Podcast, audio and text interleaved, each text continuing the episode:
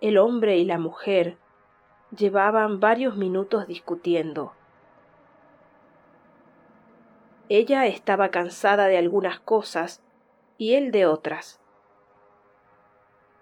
Las manos de la mujer sobre la mesa se ocupaban de un bollo de pan cuya miga se desintegraba bajo la intensa y creciente presión de sus dedos. Cuando se decían ciertas cosas, él elevaba el tono de voz y ella lo seguía en un dúo espantoso y disonante. Las palabras, como cuchillas afiladas, se les escapaban a borbotones entre los dientes, y entonces se oía un silencio breve, mientras los argumentos eran sopesados y se preparaba el contraataque.